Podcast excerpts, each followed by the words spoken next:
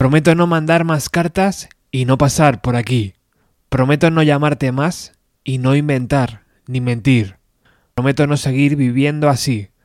Prometo no pensar en ti. Prometo dedicarme solamente a mí. Con estas cinco líneas, que todo adolescente de los 90 no sabemos de memoria, los piratas consiguieron dar el salto. Su música empezó a sonar en las radiofórmulas y la banda lo supo aprovechar para escribir su nombre con letras doradas en la historia del pop español.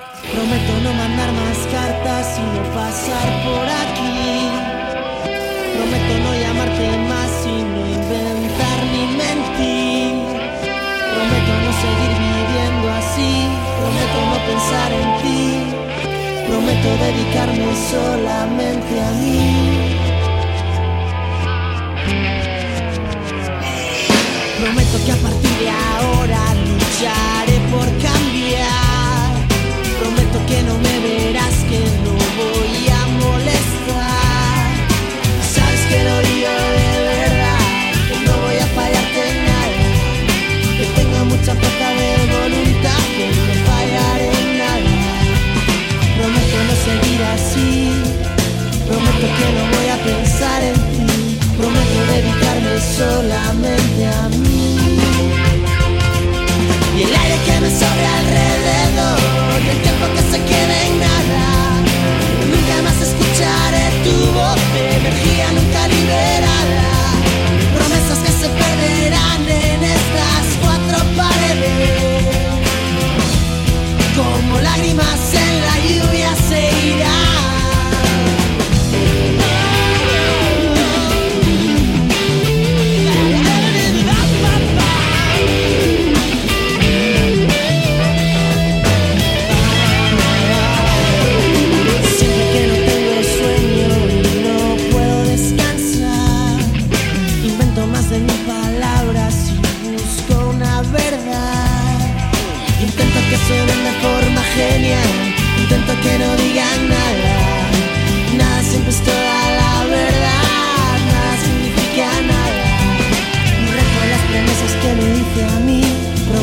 pensar en ti. Ahora prometo solo pensar en ti.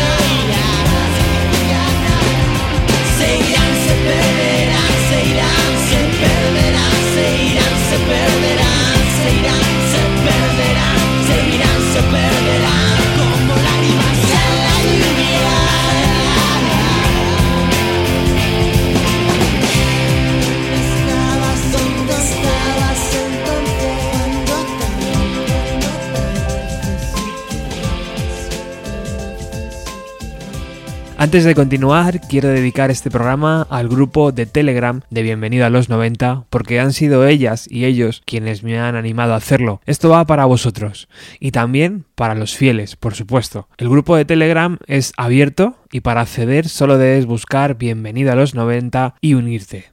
Al final de Promesas que no valen nada, escuchábamos los versos ¿Dónde estabas entonces cuando tanto te necesité? Nadie es mejor que nadie, pero tú creíste vencer. Se trata de un homenaje que realiza la banda a la canción Insurrección del último de la fila. Iván Ferreiro lo recuerda así. Fue la primera vez que sentí que un disco, una banda o un cantante hablaba directamente sobre mí, que me espiaban para contar lo que yo sentía y lo que sentía era muy importante.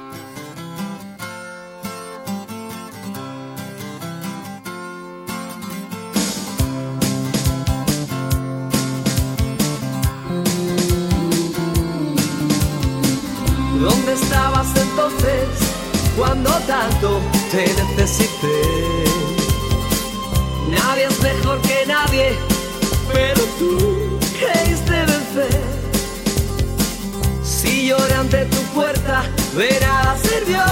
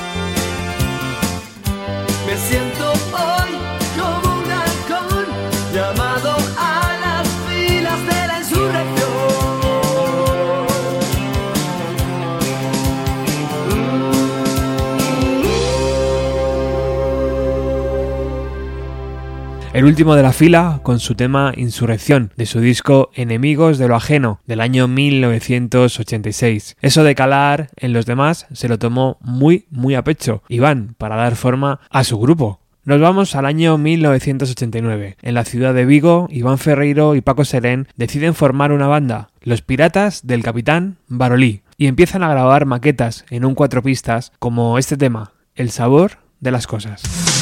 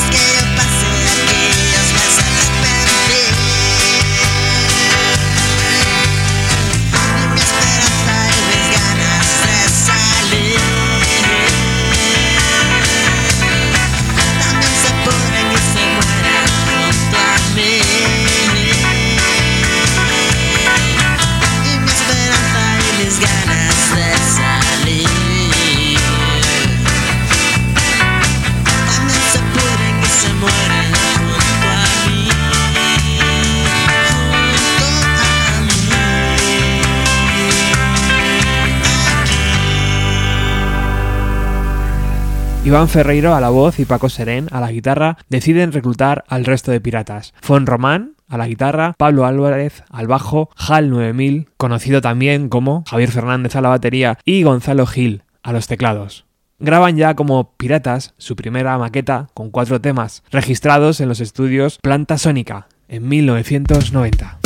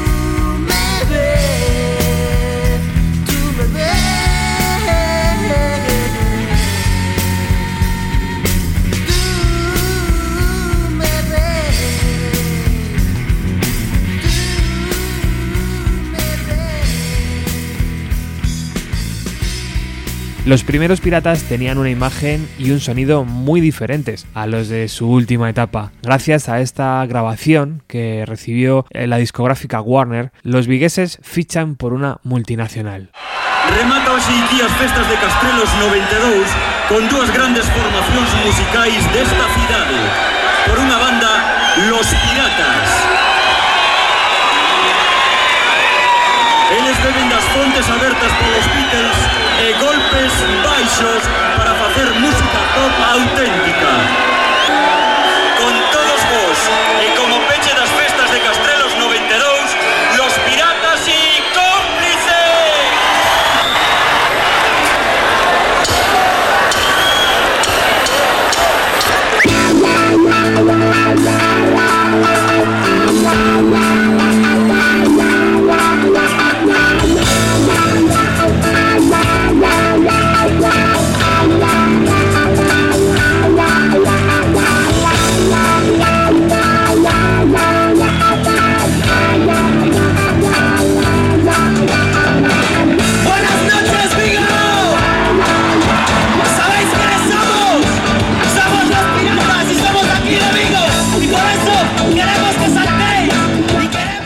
Los vigueses fichan por Warner, una multinacional con un catálogo enorme. Se decide entonces que su primer disco sea un concierto en directo, grabado en una pequeña sala de Vigo. Javier Abreu, su productor, lo explica así. Del disco en directo surgió, creo, de, la necesidad que hay en este país, ¿no? O sea, a nivel musical, o, o del prurito que tiene o sea, el público con las compañías multinacionales. ¿no?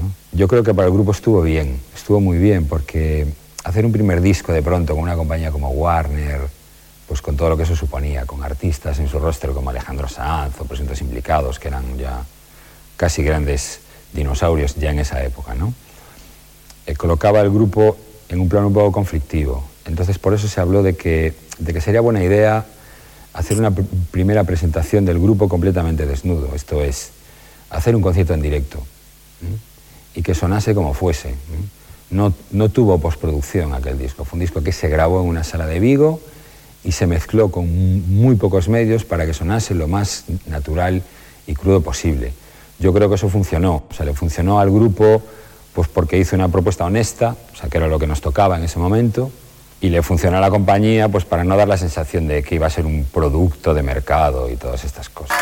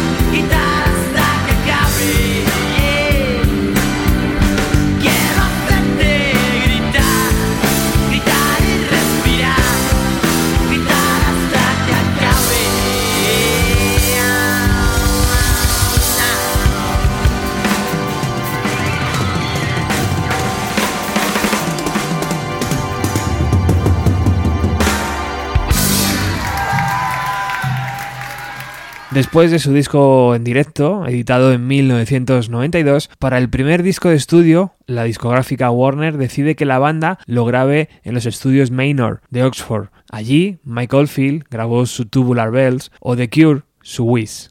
Quiero hacerte gritar de 1993 fue, en palabras de su productor, un disco demasiado elaborado. El lado quizá eh, negativo es ese mismo, o sea que quizá un primer disco y con esa cantidad de medios coloca al grupo en un plano y, plantea unas expectativas ya que no siempre las compañías o el público pueden llegar a entender.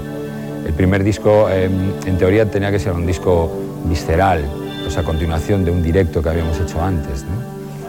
Y, dentro de ese entorno, eh, al final, pues hicimos un disco muy elaborado, elaborado para, para aquella época, me refiero.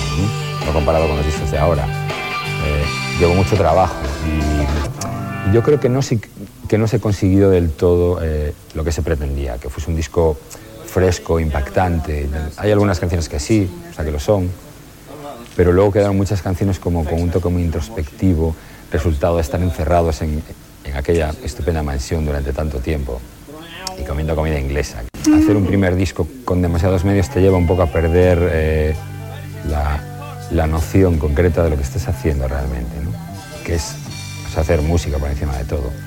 Ahora sí que para un segundo disco, un tercer disco, hacer un, gran estudio disponer de medios, sí que es una opción que efectivamente todos los grupos deberían tener esa oportunidad.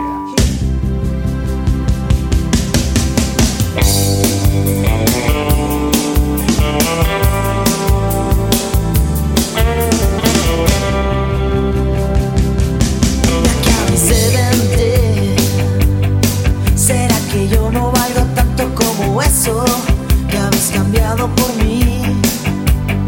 Estoy solo ante la ley. En esta celda soy un preso y me pudro aquí.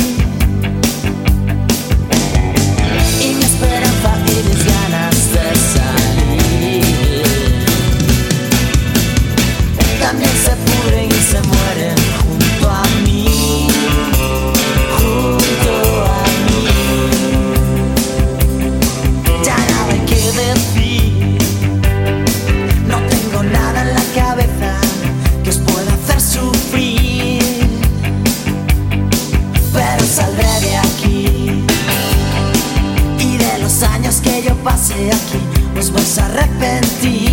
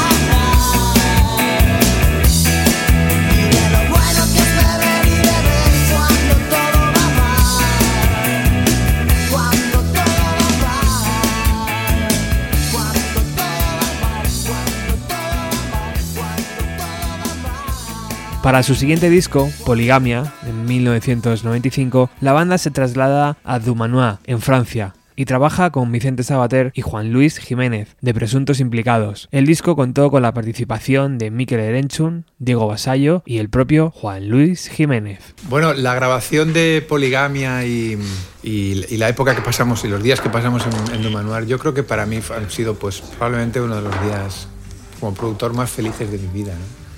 Fue el encuentro con, con el grupo allí fue, fue increíble.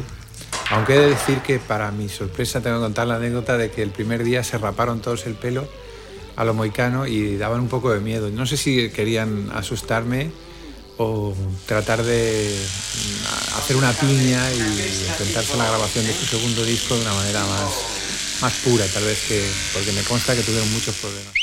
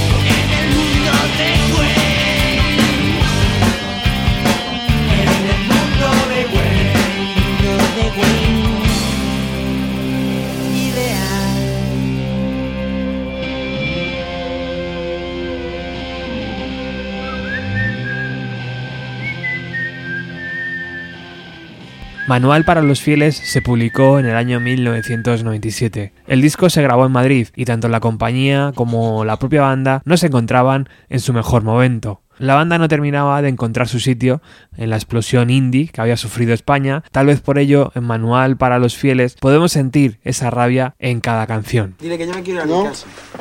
Vale, Dile que, dime, dile que dime yo me si quiero ir a solo. mi casa. Que me, que me, Sí, sí. que me reserven un billete de avión que me voy a mi casa. Díselo. ¿Qué te ya. va a decir? Un momento, solo. Eh, ¿Qué había escuchado? Fecha caducada solo, ¿no? No, no, dile que me Vale. voy a mi casa. Iván se quiere ir para casa. Que me pillen un avión. No, no, que no es coña. Que me pillen un avión que yo me largo. Que me voy, Vale, que me voy y no, vale. que yo no grabo ni nada. ¿Qué? ¿Qué dijo? No, que esperes a despedirse. ¿Dónde vas? Pues lo digo en serio, yo me voy a ir a mi casa. ¿Por qué? Porque yo paso de grabar este disco. De mi bolsa y me voy a largar. Porque estoy en un sitio donde no me lavan la ropa. Llevo con las mismas camisetas dos semanas, con los mismos calcetines, estoy hasta los cojones. Estoy grabando un rollo, estoy agobiado, me quiero ir. Simplemente no me apetece grabando. Y lo digo muy en serio.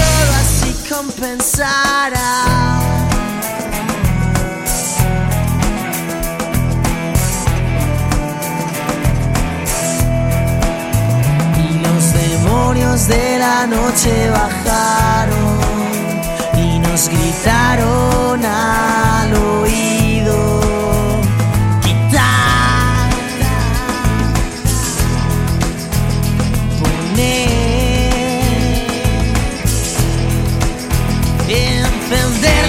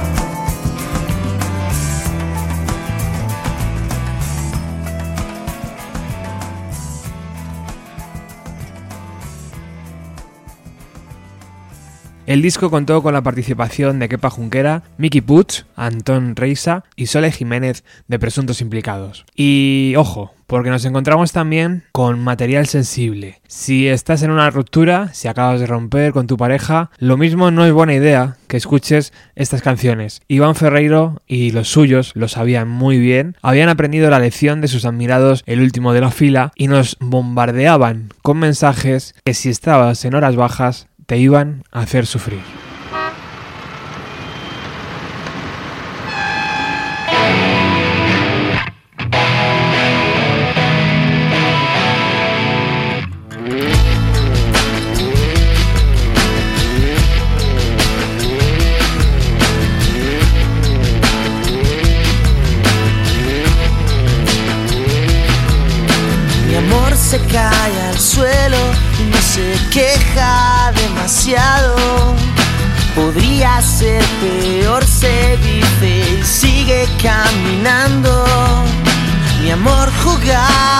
Mayor mucho antes de llegar y expresa en una mueca que está harta de esperar. Pero no importa, estaré bien si tú te quedas a mi lado y disimular recogiendo su amor propio destrozado. Mi amor dejó el colegio porque dijo que era caro. Estaban fastidiando. Empezar cualquier empresa y cuidaré de que estés bien. Tú quédate conmigo, solo tienes que aprender. Él está segura de que todo irá mejor, pero nunca pasa nada y aún seguimos siendo dos. Está tranquila porque dice que es mejor, pero nunca ha estado solo. Esta casa es para dos.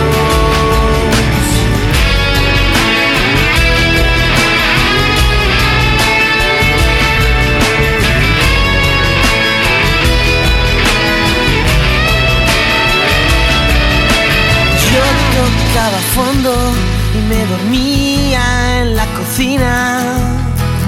M me abrazaba y se tumbaba encima mía.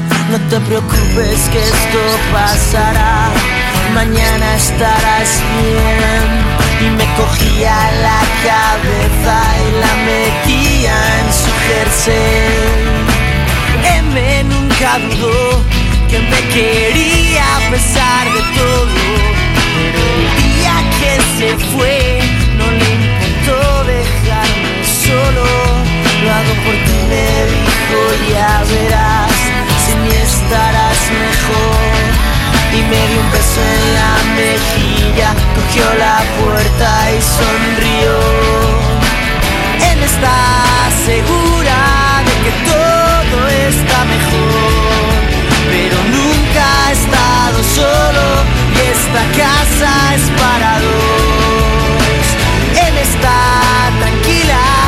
porque dice que es mejor, pero nunca pasa nada y echo de menos su amor.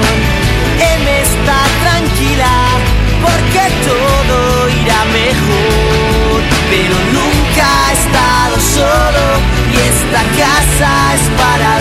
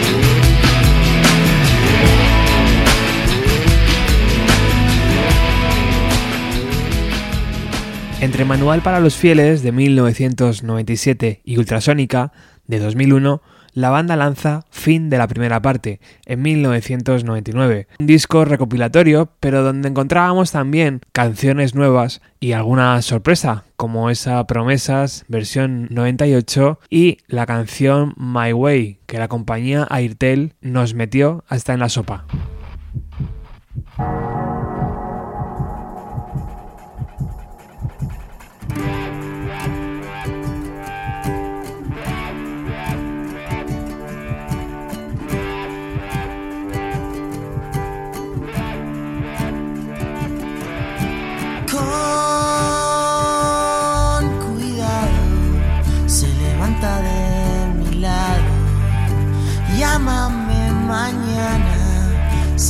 No volverá.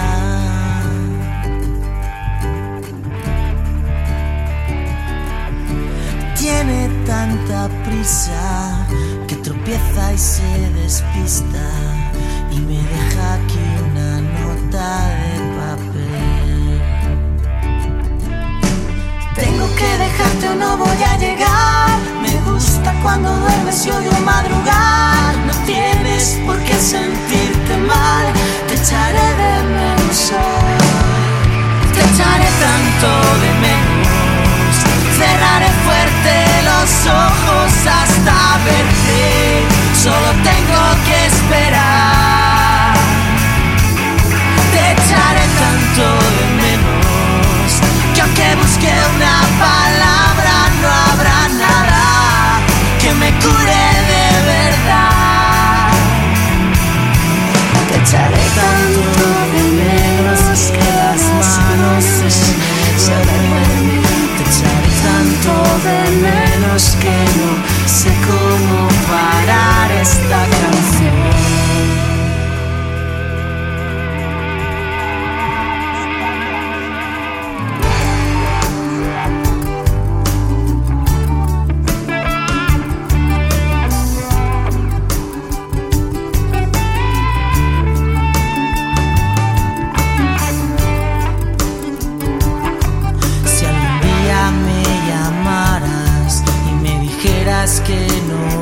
a volver más.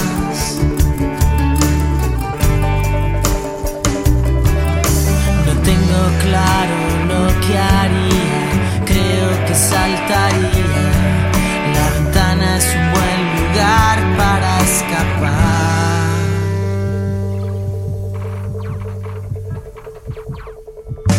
Tengo que dejarte o no voy a llegar. Me gusta cuando duermes y odio madrugar.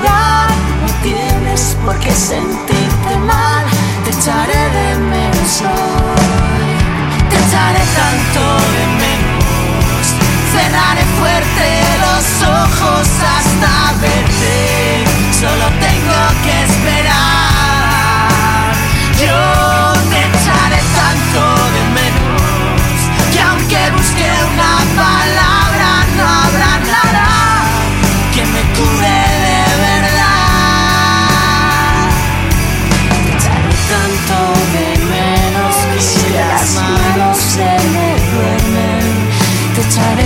tanto de menos que no sé cómo parar esta canción.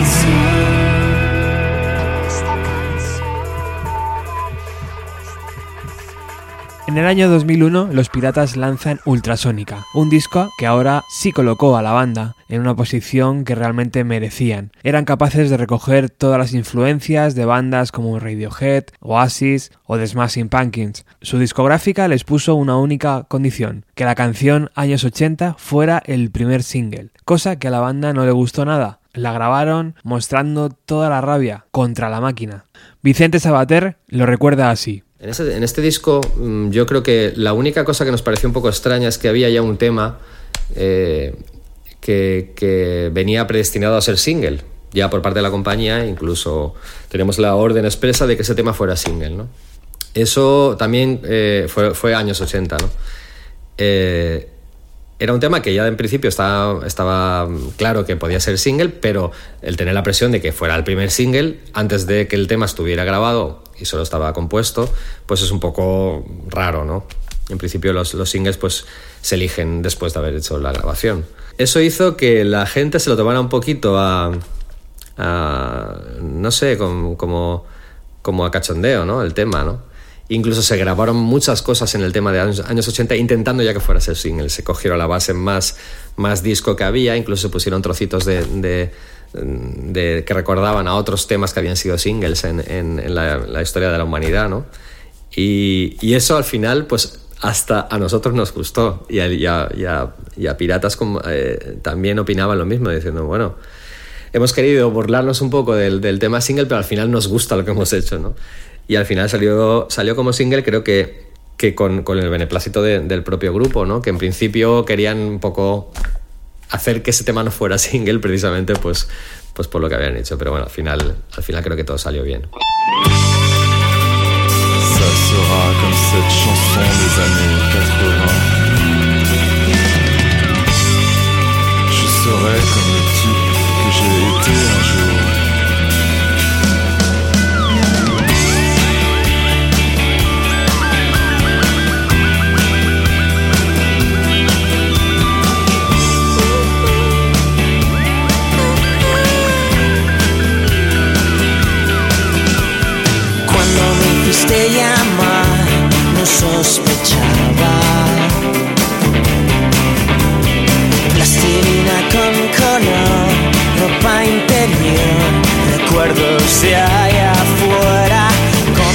Ciencia ficción, vida interior.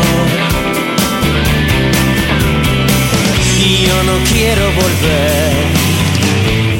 No me repitas jamás que no sabes qué hora es, las 7 y 27 o no.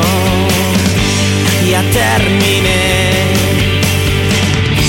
No te echaré de menos en septiembre.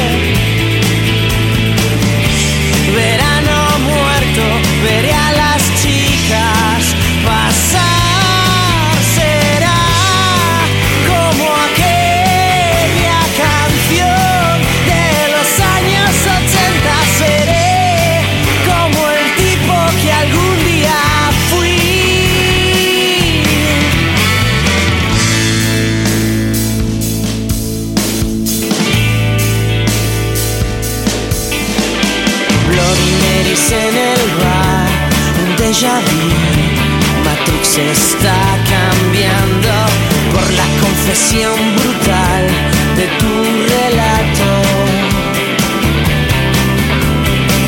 Y yo no quiero volver.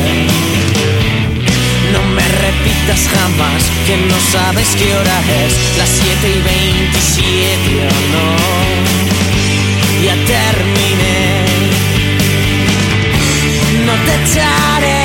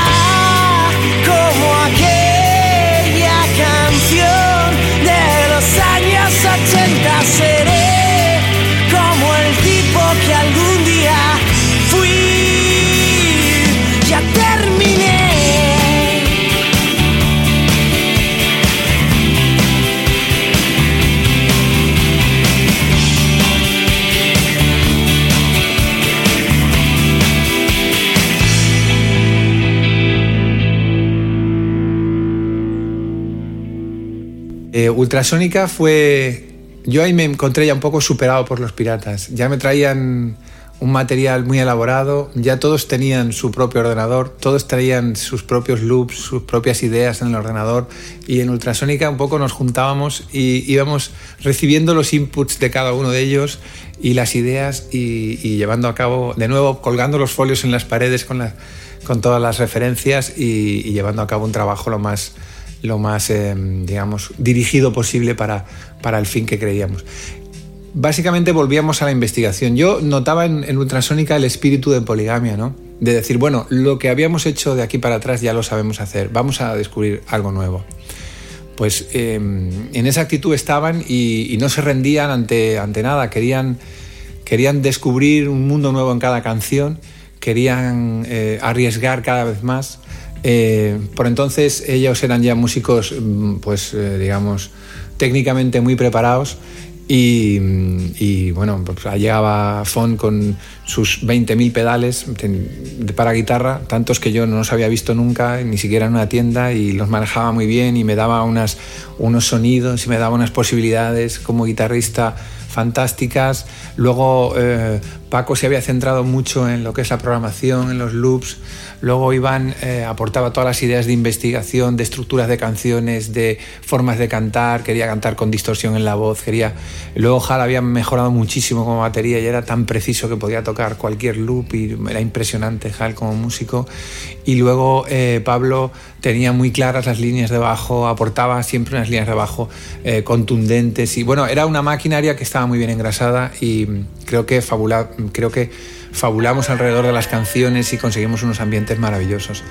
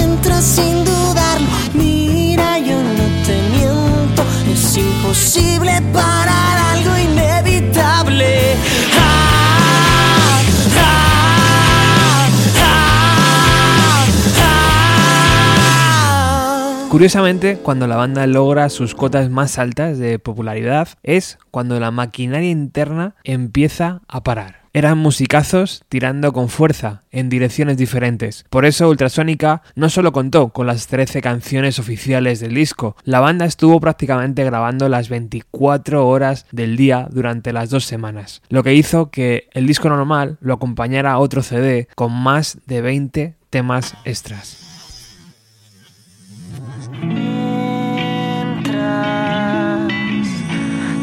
Apagado, reconozco más mis partes feas. Es mi incapacidad. Puedo.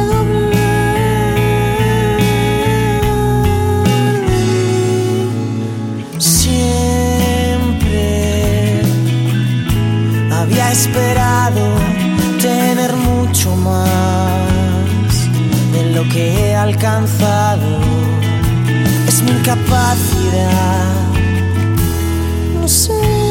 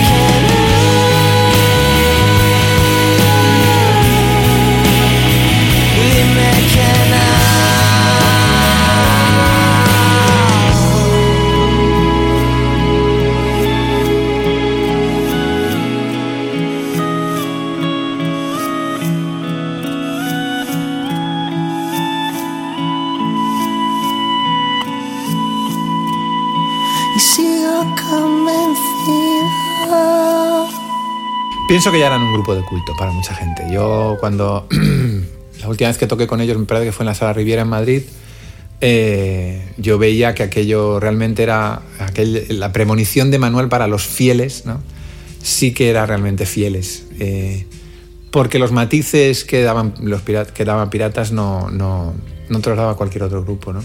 Pienso que nos encontramos en la vida en ese momento, pues tal vez porque el destino lo quiso, y nos influimos mutuamente. Yo estoy muy orgulloso de haber pasado eh, tantas horas con ellos. Eh, siento el final que han tenido. Supongo que es eh, natural que todos los grupos eh, se separen, o la mayoría se separen. Y, y les deseo, pues, les deseo lo mejor a cada uno individualmente y quién sabe si en el futuro volvemos a tener piratas, no lo sé. Ojalá. Tal vez la vida da muchas vueltas.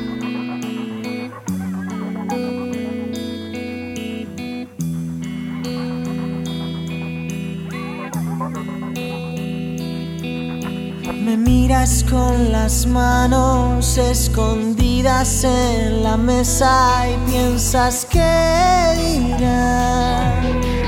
Piensas que estás muerto, que no existe ni un momento para descansar.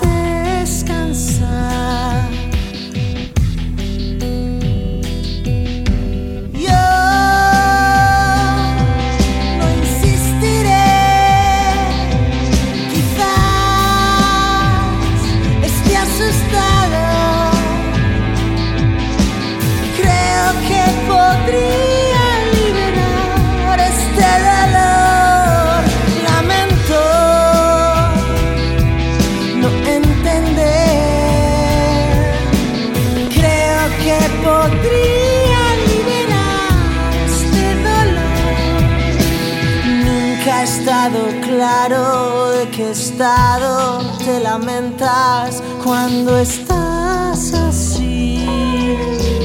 Piensas que la risa no consigue amortiguarme lo que tengo aquí.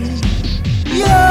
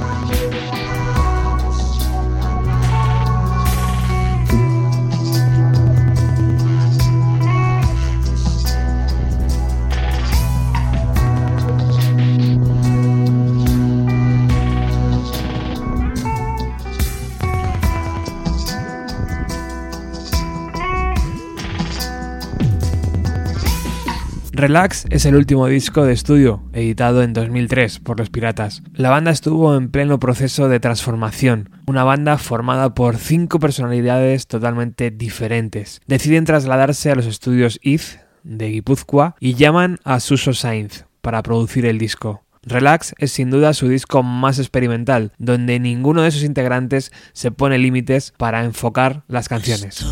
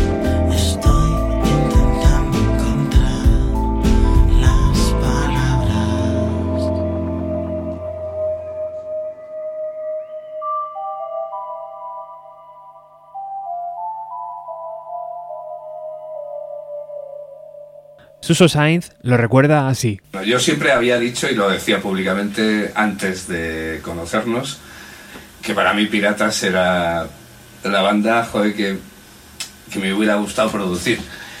Con la sensación eh, absoluta de que no lo iba a hacer nunca.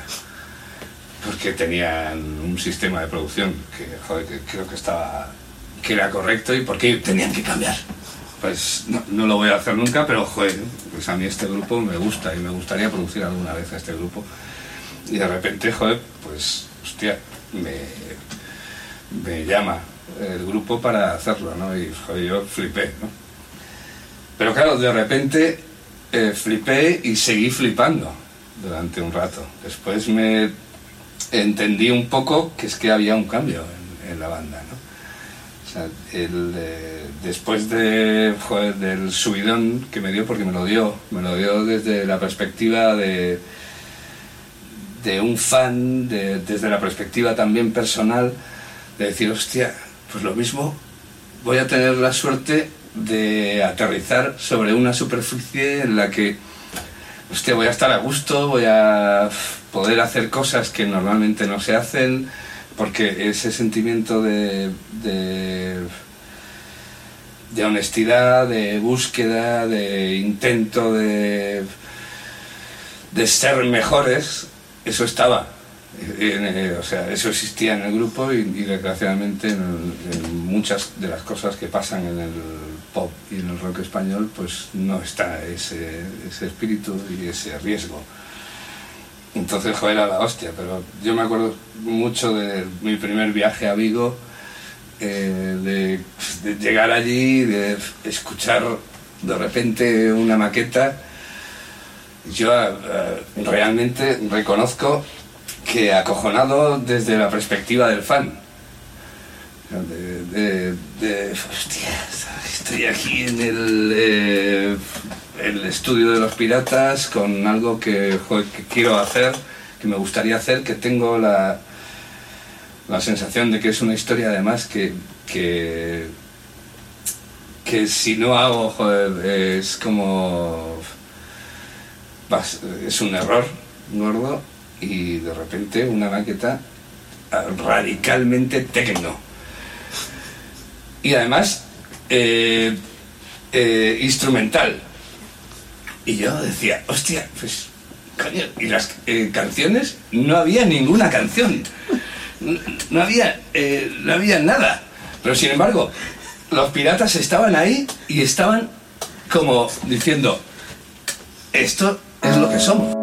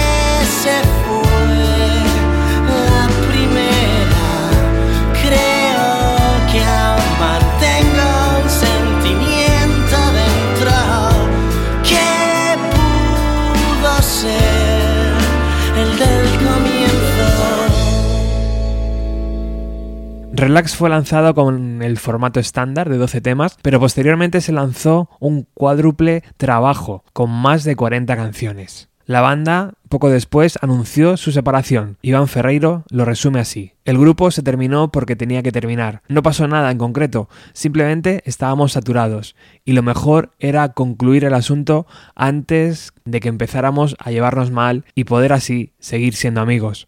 Fin de la segunda parte fue un concierto grabado en la Riviera de Madrid donde el grupo repasó sus éxitos acompañados por amigos de profesión como Amaral, Bumburi o El Drogas. En su portada se puede leer Disco despedido.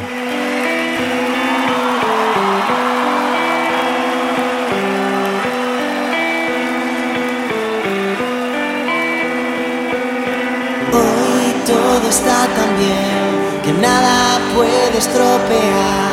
Las cosas que te dije ayer no son tan claras que si son verdad no puedo abandonar.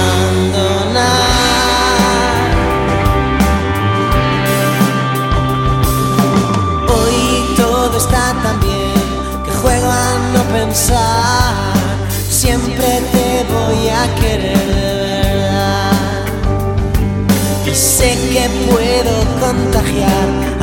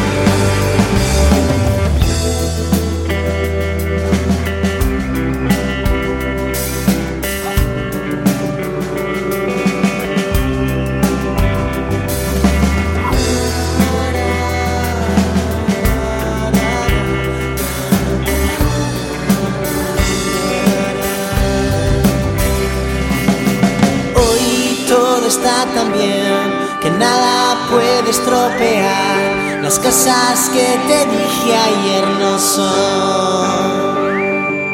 tan claras que si son verdad. No puedo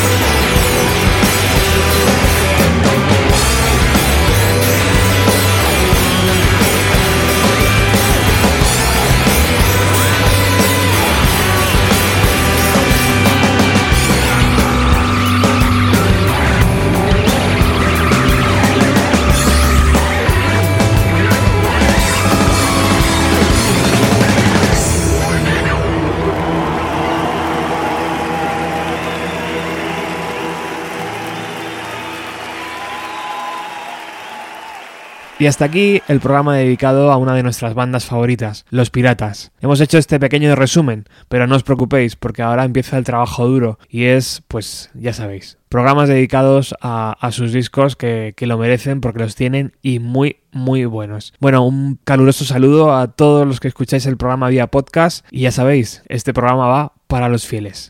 Chao.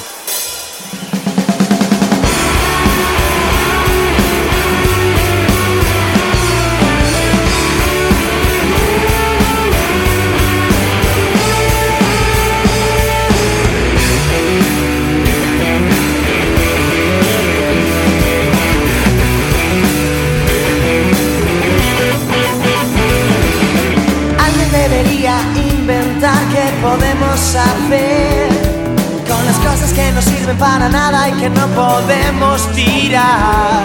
Mi matadero clandestino hace algo parecido. ¿Qué le voy a hacer si no vamos a la misma velocidad? Si suelto el alma por la boca y todo el día me despisto La radio no funciona y esta peli ya la he visto Si no quiero hacerte caso y tengo goteras en el corazón ¿Qué puedo hacer si ya no te quiero? Si ya no quiero verte más Solo quiero estar en mi matadero En mi vertedero Solo quiero descansar Y guardar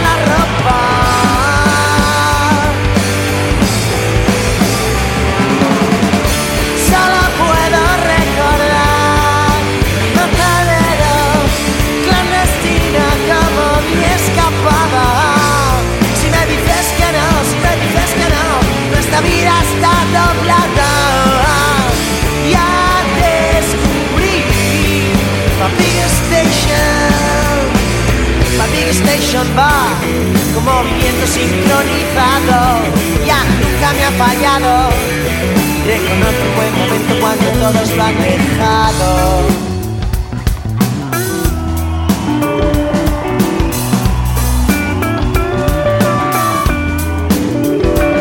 Si algún día tú te vas, a mí me da igual. Si algún día yo me voy, tú te morirás batallas donde creo nada Si te pones a gritar me verás la cara ¿Qué le voy a hacer si no vamos a la misma velocidad? ¿Qué puedo hacer si ya no te quiero?